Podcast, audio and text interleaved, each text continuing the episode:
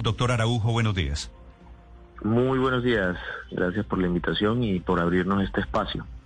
Sí, señor. Quisiera entender qué es lo que están sintiendo ustedes, los médicos, por qué están pidiendo una tregua de dos semanas. Básicamente nosotros obviamente entendemos y apoyamos las razones del paro. estamos, hemos estado en las calles también apoyando las movilizaciones y los eventos que se han hecho. Y recuerden que uno de los principales motivos de movilización en su momento fue la reforma el proyecto ley 010 que pretendía profundizar el modelo de salud que, hoy que hoy pues eh, tiene el país.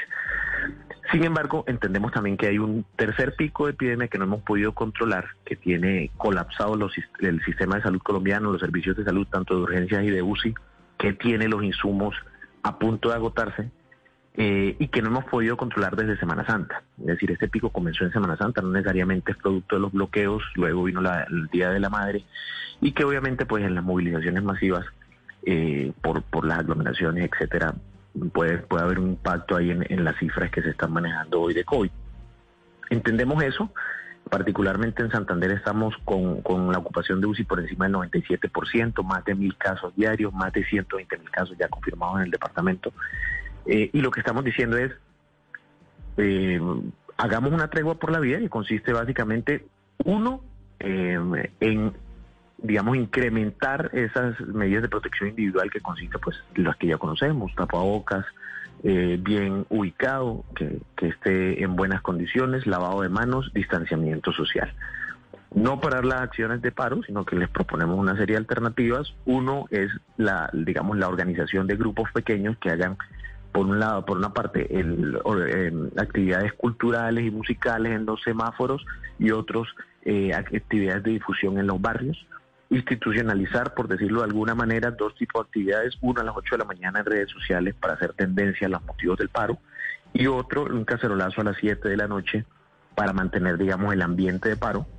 Y cuatro, en 15 días, de acuerdo a las cifras, reevaluar eh, las condiciones de ocupación de UCI, que es lo que más nos preocupa, eh, y la disponibilidad de insumos, y, y determinar si se puede volver a las movilizaciones eh, masivas y a, los eventos que implican aglomeración.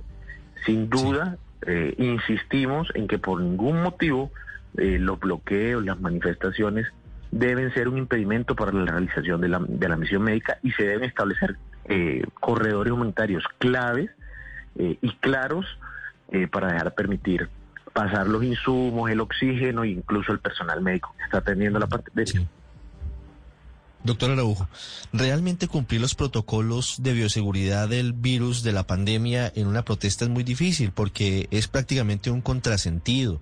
Generalmente quien va a una marcha va arengando, va gritando, va cantando y allí por supuesto que hay exposición y, presencia de gotículas y más cuando hay aglomeraciones. ¿Le han copiado algunas personas de las que están en el paro frente a esta tregua por la vida que ustedes proponen en Santander? Es complejo, es complejo porque la situación es que la indignación definitivamente reina, por lo menos en gran parte del, sector de la sociedad. De hecho, así las personas no estén participando de las movilizaciones masivas, hay, hay un apoyo generalizado al paro.